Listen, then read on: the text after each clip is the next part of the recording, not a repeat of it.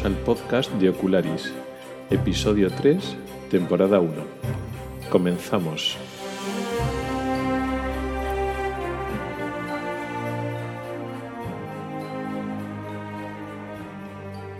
Hola a todos y bienvenidos al podcast de Ocularis sobre salud visual y oftalmología. Soy Rubén Pascual, oftalmólogo y divulgador a través del blog ocularis.es. En el capítulo de hoy vamos a hablar de la vista cansada, y lo vamos a hacer en un formato ligeramente diferente a los capítulos anteriores. Uno de los oyentes ha sugerido que en vez de hacer el capítulo eh, de una sola tirada por completo, sería más interesante dividirlo en secciones para que así sea más fácil de, seguir y se haga menos monótono. Eh, me pareció una gran idea y así lo vamos a hacer. Entonces, en el capítulo de hoy vamos a dividirlo en las siguientes secciones. Primero vamos a hablar sobre la acomodación, que es un mecanismo que ocurre en el ojo muy relacionado con la vista cansada. Luego, ya hablando de la vista cansada, vamos a hablar sobre mitos y realidades. En la siguiente parte diremos unas verdades poco conocidas sobre este problema y por último hablaremos de la corrección.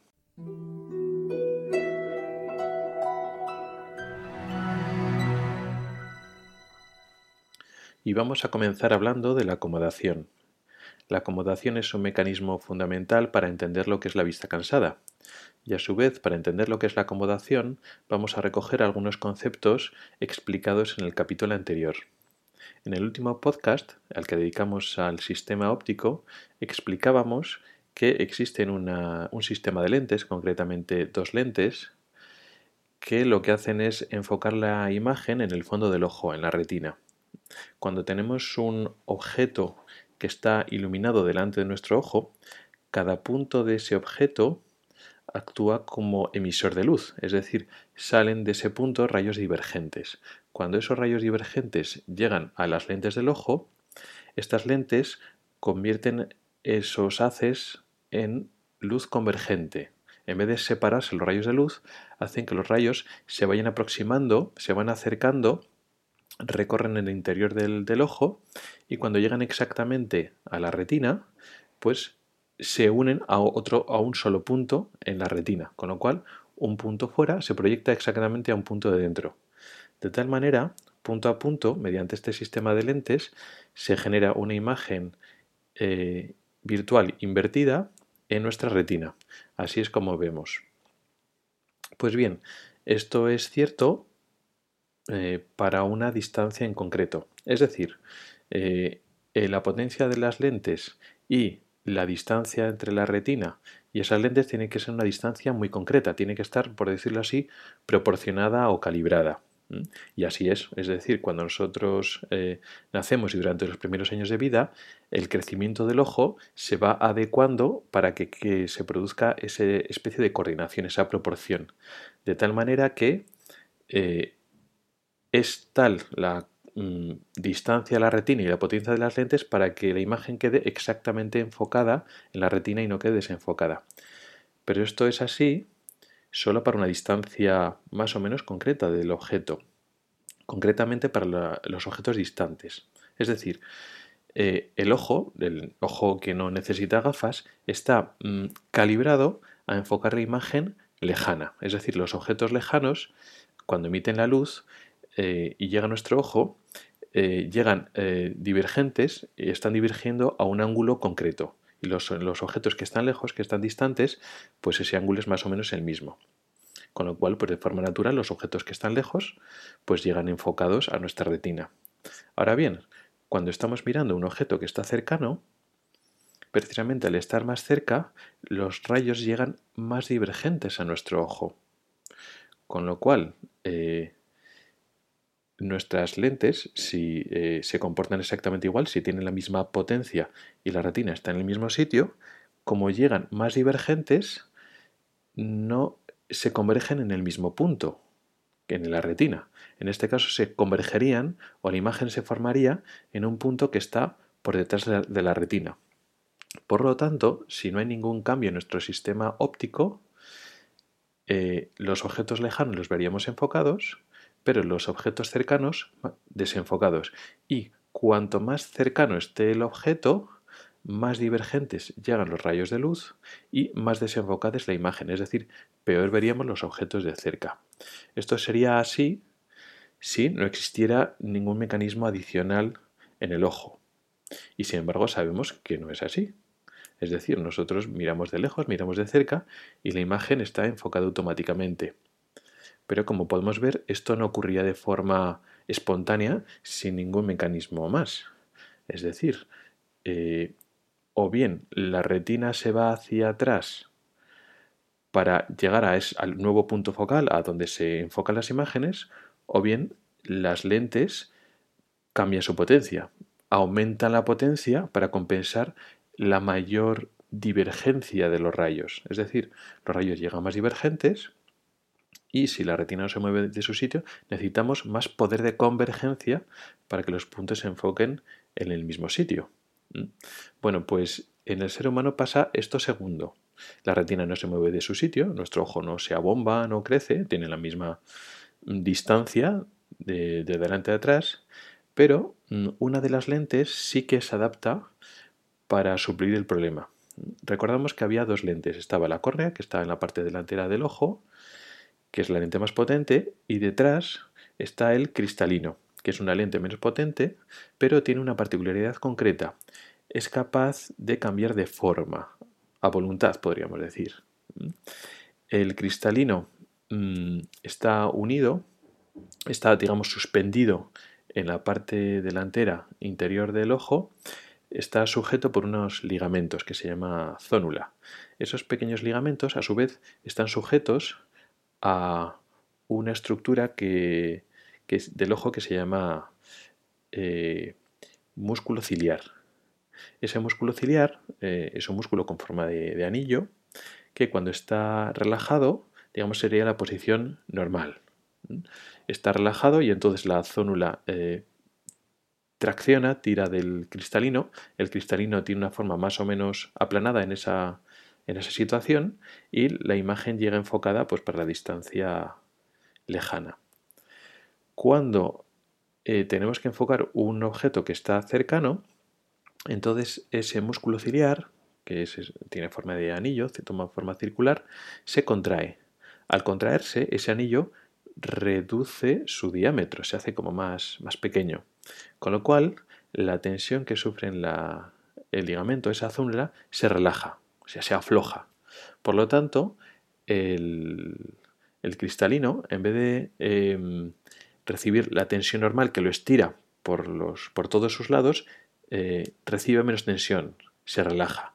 Y entonces, de forma natural, ese cristalino tiende a adoptar una forma más esférica, más abombada. Al estar más esférico, más curvado, eh, se hace una lente más convergente, es decir, le damos unas dioptrías más de potencia. Y esas dioptrías permiten enfocar la imagen en la retina.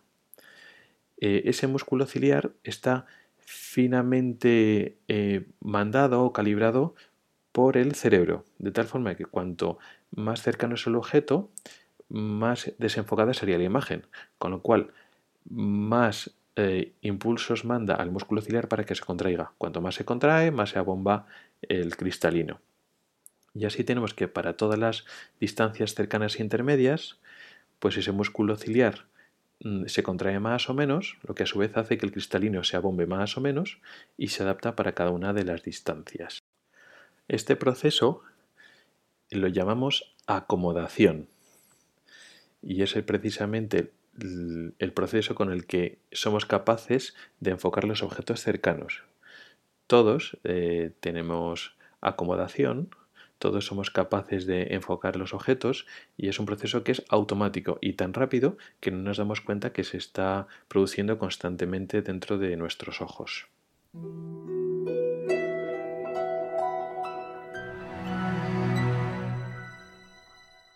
Una vez hemos entendido en qué consiste la acomodación, ahora vamos a hablar de los mitos y realidades sobre la vista cansada. La vista cansada es el nombre coloquial o común de lo que también se llama presbicia o presbiopía. Y eh, podemos decir que la vista cansada es el fracaso de la acomodación, lo cual nos impide ver los objetos cercanos. Esta sería un poco la definición de andar por casa, pero bueno, eh, no se enfoca bien el tema. Es decir, cuando no, podemos acomodar, no enfocamos los objetos de cerca. Los de lejos sí, pero los de cerca no. Y cuanto más cercano es el objeto, más desenfocado lo vemos. Entonces, el fracaso de la acomodación sería la vista cansada. Esto es una realidad. También eh, podemos decir, y esto es cierto, que eh, la vista cansada se corrige con lentes convergentes. Es decir, como nos falta poder de convergencia, nuestras lentes naturales se quedan cortas para enfocar los objetos de cerca y ya que la acomodación no nos aporta esas dioptrías de más que necesitamos, lo aportamos de fuera, normalmente pues con unas gafas que son convergentes o también llamadas positivas, que son como, como lupas, por, decirlo así. Entonces, ofrece ese extra de acomodación y entonces nos permite enfocar de cerca. Esto que hemos ido diciendo hasta ahora eh, es cierto, es relativamente conocido y es, y es real. Pero eh, también existen otro tipo de afirmaciones que no son exactas o algunas son directamente falsas, que vamos a repasar a continuación. Por ejemplo, eh, se dice que la acomodación fracasa entre los 40 y los 50 años, o mejor dicho, que la vista cansada empieza a los 40 y tantos, 50 y pocos años, aguantas algunos. Y esto mm, en la práctica se vive así, es decir, eh, no empieza a dar problemas hasta esas edades, pero no es técnicamente cierto. No es que nuestra acomodación vaya perfecta hasta los cuarenta y pocos años y entonces a partir de los cuarenta y, pocos años hay un reloj interno que de repente empieza a funcionar mal y hasta entonces ha funcionado perfecto. No, no es cierto. Ahora explicaremos realmente cómo, funciona esto. También eh, se dice que los que tienen miopía, los miopes, sufren menos la vista cansada la sufre menos o les comienza más tarde. Y esto eh, directamente no es cierto. Luego veremos que los miopes tienen algún recurso adicional para luchar contra la vista cansada, pero ellos lo tienen con la misma intensidad y a la misma edad que al todo el mundo. Por el contrario, los hipermétropes o las personas que tienen hipermetropía se dice que empiezan antes con la vista cansada y que les afecta más. Y esto técnicamente también es mentira. Mm, lo sufren de otra manera, es decir, mm, sufren más inconvenientes que otras personas, pero no es que su eh, acomodación se estropee antes o se estropee más, no, lo que pasa es que eso tiene consecuencias más allá de la pura vista cansada. Ahora lo, iremos viendo. Y por último, también se dice que algunas personas, eh, cuando comienzan con la vista cansada, pues también ven más mal de lejos. Y es como si la vista cansada en esas personas les afectara lejos. Y eso es, bueno, nuevamente tiene una parte de verdad o se manifiesta de esa manera, pero sería inexacto decir que en ellos la vista cansada le afecta también a lejos. No, el fracaso de la acomodación le produce la vista cansada, la presbicia, y se manifiesta de otra manera, pero es eh, otro problema el que les impide ver de lejos.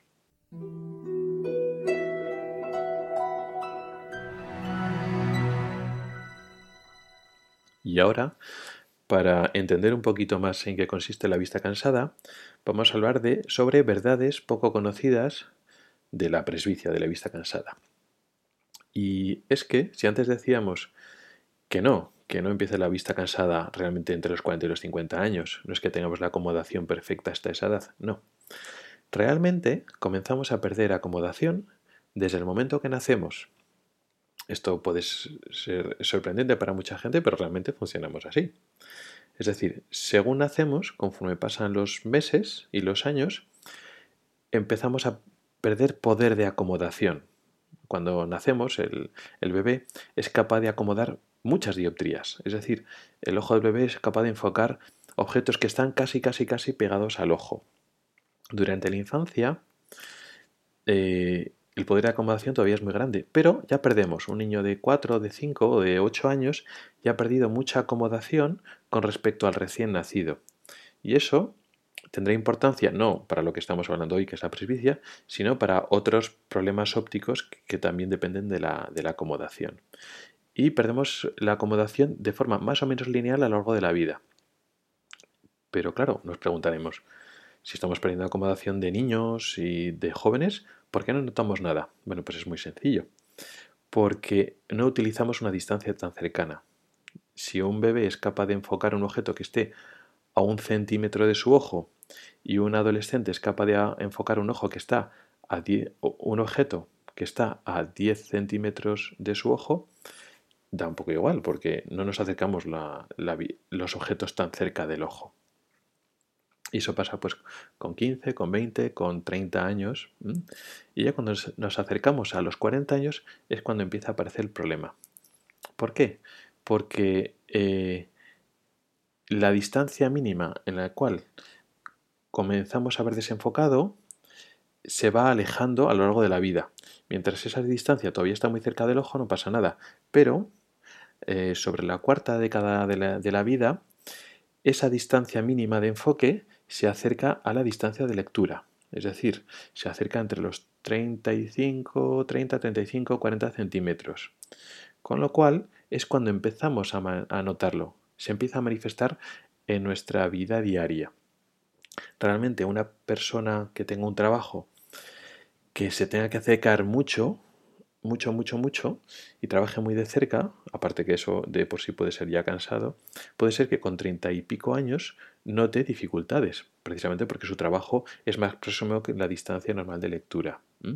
Pero exceptuando esas eh, profesiones o esas actividades tan concretas, todo un mundo eh, se nos pasa desapercibido esa pérdida de acomodación que sufrimos durante las primeras décadas de la vida y empieza a darnos problemas entre los 40, los 50, 50 y pocos. Las personas que tienen poca eh, necesidad de, la visión cercana eh, aguantan hasta los 50 y tantos y otras personas que son más exigentes o que exigen más visión cercana empiezan con 40 y pocos. La variación depende más de nuestra actividad y nuestra exigencia que el hecho de que nuestro ojo sea de una manera o sea de otra. Por otra parte, las personas que padecen hipermetropía usan la acomodación, aparte de para ver de cerca como todo el mundo, también para corregir en parte su problema. Ya lo explicaremos eh, con más detenimiento cuando hablemos de la hipermetropía, pero los hipermétropes eh, a lo largo de la vida utilizan la acomodación eh, para corregir parte de ese problema. De hecho, hay muchos hipermétropes que ni llevan gafas, ni siquiera se han enterado de que son hipermétropes. Su acomodación es igual a la de todo el mundo, es decir, no es que acomoden peor. Lo que pasa es que parte de esa acomodación ya lo usan de normal para su hipermetropía, para la visión de lejos. Con lo cual, cuando enfocan de cerca, necesitan más acomodación, porque lo usan lo, que es el enfoque normal de cerca más su hipermetropía, con lo cual son más exigentes. Así que cuando poco a poco se va perdiendo la acomodación, cuando llegan los años entre los treinta y tantos, cuarenta y tantos, cincuenta y tantos años, que eh, ya eh, se empieza a limitar para cerca, posiblemente un hipermétrope lo note antes. Pero no porque la acomode peor, o porque se le estropea antes la acomodación, no, sino porque ya lo está utilizando para otra cosa. Con lo cual, de por sí necesita más acomodación y cuando ya se limita, él lo nota antes. Pero realmente no acomodan peor, pero sí que se manifiesta de esa manera. Por, la misma, por el mismo motivo, eh, un hipermétrope, cuando pierde toda la mayoría de la acomodación, no solo ya no ve de cerca y necesita gafas de cerca, pues como, como todo el mundo, como él utiliza la acomodación para compensar su graduación, puede llegar a ver mal de lejos. Pero no porque la vista cansada le afecta lejos, no, sino porque se manifiesta su hipermetropía que antes estaba compensada. Con lo cual ve mal de lejos, con 50 60 años, por su hipermetropía, no por la vista cansada. Y por último, los miopes, eh, nos vamos al, otro extremo. Un miope eh, es una persona que ve mal de lejos, pero eh, de cerca no tiene que eh, utilizar tanta acomodación. Cuando hablemos de la miopía lo explicaremos más en profundidad. Pero un miope de forma eh, natural, digamos que su ojo en vez de estar calibrado para lejos y utilizar la acomodación para ver de cerca, pues un miope tiene, digamos que está calibrado a una distancia más cercana. Con lo cual, pues de lejos ve borroso y necesita gafas para ver de lejos, pero de cerca eh, ve bien y probablemente acomoda, pero necesita acomodar menos que otras personas. Digamos que la miopía le da algo de enfoque de cerca y el resto pues lo hace la, su músculo ciliar, la, acomodación. Entonces, cuando llega la vista cansada, eh, él se puede quitar las gafas, el miope, y entonces la propia miopía le ayuda a enfocar. Realmente el miope no es que no le llegue la vista cansada, no es que la acomodación le aguante más, no, no, la acomodación le llega igual. Pero el miope tiene la ventaja de que se puede quitar las gafas y entonces ve mejor que una persona que no es miope. Incluso hay miopes que eh, adrede o, por accidente llevan menos graduación en alguno de los dos cristales o en los dos y entonces esa digamos visión que pierden de lejos la ganan de cerca incluso con gafas pues ven mejor de cerca precisamente porque tienen menos corregida la miopía.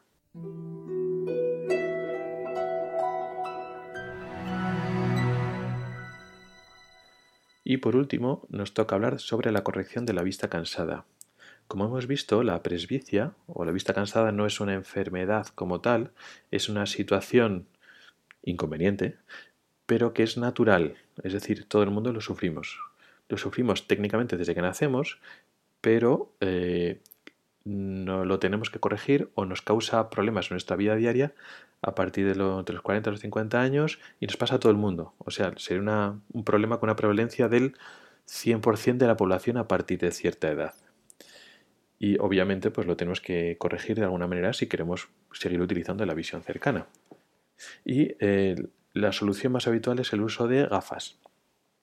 Existen gafas para distancia cercana, que se llaman monofocales, que lo usa sobre todo las personas que de lejos ven bien sin necesitar gafas. Eh, la ventaja de las monofocales es que, eh, bueno, son gafas fáciles, más baratas, por decirlo así. Tienen como desventaja de que solo sirven para el enfoque cercano. Una persona que eh, de normal no necesita gafas, con las gafas de cerca mm, ve mal de lejos. Entonces mm, se tiene que quitar las, gafas o mirar por encima de las gafas para enfocar de, lejos. Mm.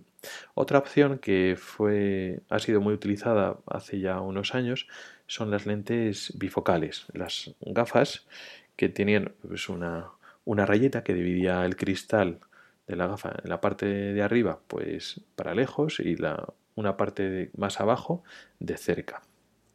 Eso, bueno, pues es pues parecido a las gafas monofocales, es decir, tiene una graduación para ver de cerca, pero se usa en personas que ya de por sí utilizan gafas, que usaban antes gafas, entonces necesitan una graduación de lejos y otra de cerca. Y así esas dos graduaciones están en el mismo cristal. Como inconveniente eh, está que, bueno, estéticamente pues no son tan bonitas como otras gafas que no tienen ninguna raya y eh, que no tienen visión intermedia, es decir, mm, se ve bien a partir de los 3-4 metros con la parte del cristal que es para lejos y se ve bastante bien pues a la distancia de lectura, la distancia que se ha graduado la parte de cerca, que normalmente es la, lectura. Pero la distancia intermedia, lo que está a un metro, metro y poco, 80-90 centímetros, pues em, le queda demasiado lejos para el cristal, la parte del cristal de cerca y le queda demasiado cerca para la parte del cristal de lejos. Y por último, la tercera opción, que es una opción muy utilizada en la actualidad, es, eh, son las gafas progresivas.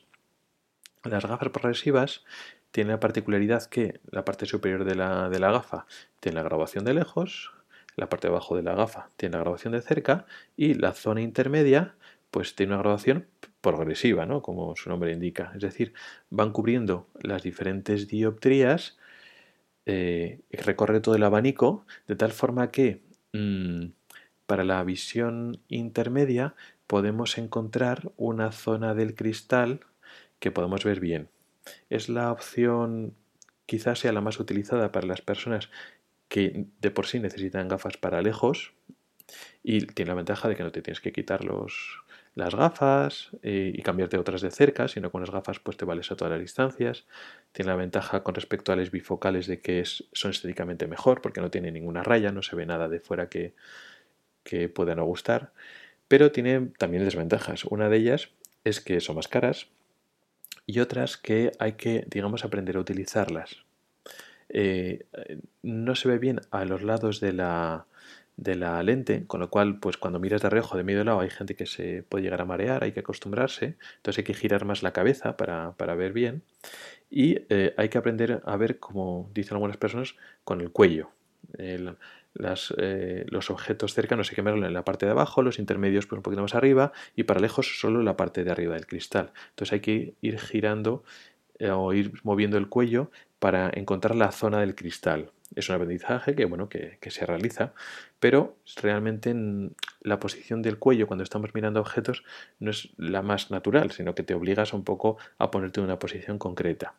Y tiene algunos pequeños detalles que son complejos. Por ejemplo, pues para ver un escalón y, bajar cuando bajan unas escaleras o subir un bordillo, es una distancia relativamente eh, lejana, porque no son los 30-40 centímetros, sino ya es un poco a media distancia, pero como está abajo, lo estamos mirando con la parte de cerca.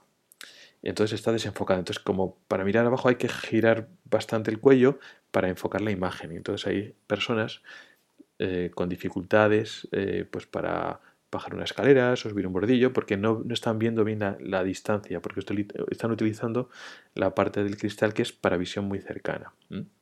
Pero bueno, aun con esas pegas es sin duda una de las opciones más utilizadas. Como opciones menos utilizadas podemos hablar de las lentes de contacto eh, bifocales o progresivas, que el principio es más o menos el mismo que las lentes o bifocales o progresivas en gafas, pero no se utiliza eh, demasiado.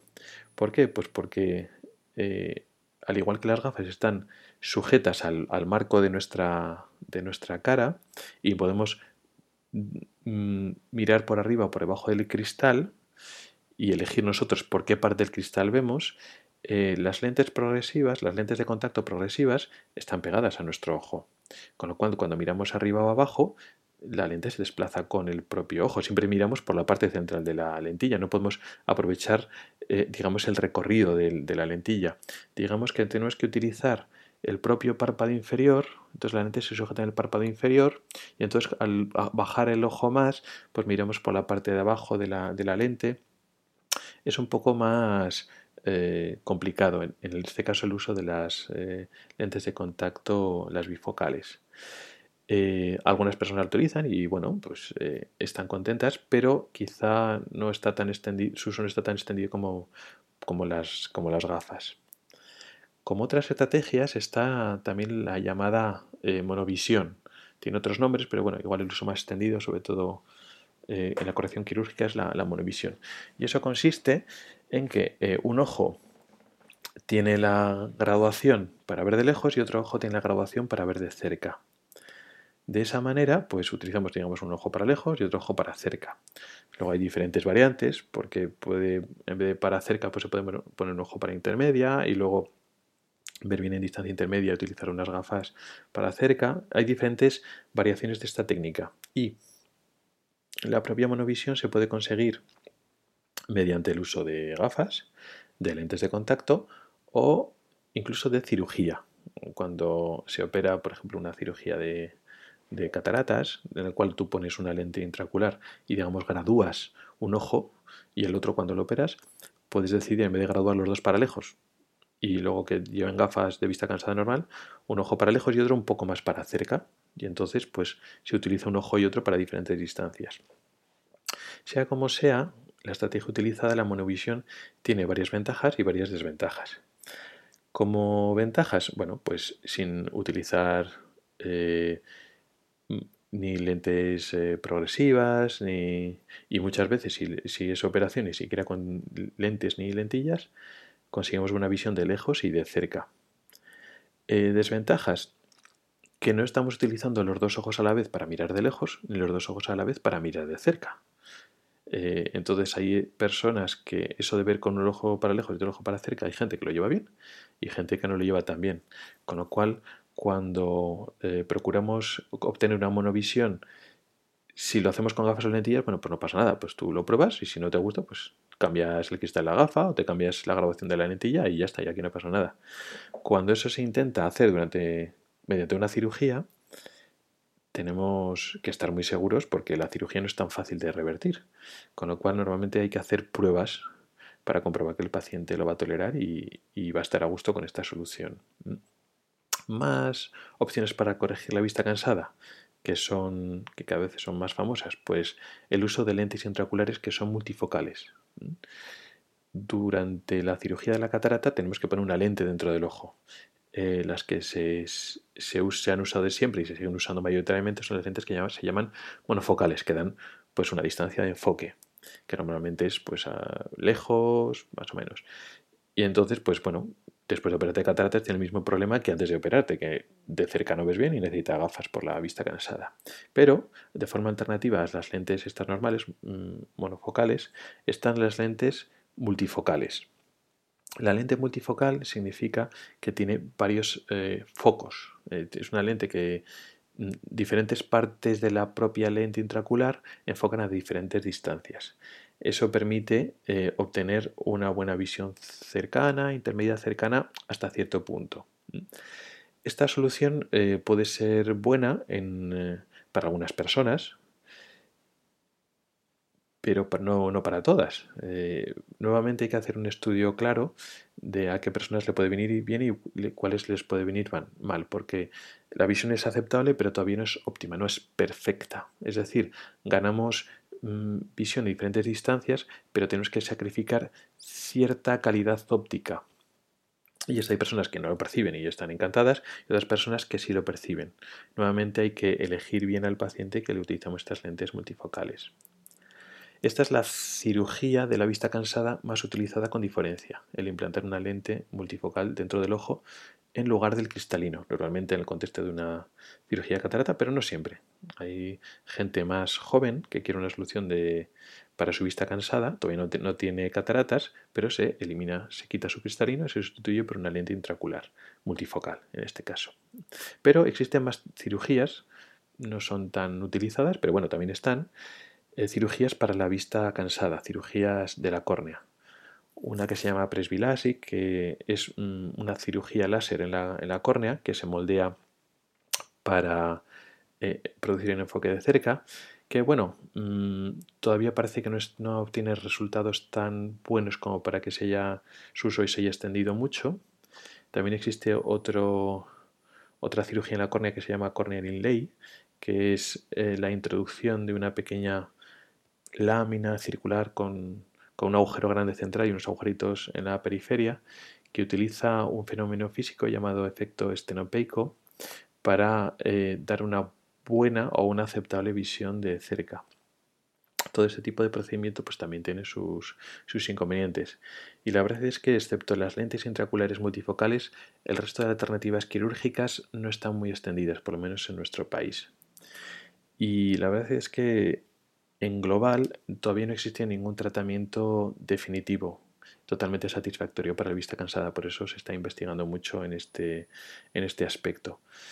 El uso de eh, lentes correctores externas, las gafas, pues bien, va bien, es lo que más se usa, no eh, hay eh, que asumir riesgos en principio o no los mismos riesgos que una operación, pero bueno, es el inconveniente de que tienes que llevar unas gafas o unas lentillas. Y la ventaja de la cirugía es que, bueno, pues puede ser muy cómodo y de hecho es una opción cómoda para las personas que se han operado y están contentos con ellas, pero todavía no se ha encontrado el, digamos, la, la, cirugía perfecta o la visión perfecta que satisfaga a todo el mundo, con lo cual, pues bueno, de aquí a unos años posiblemente las cosas cambien.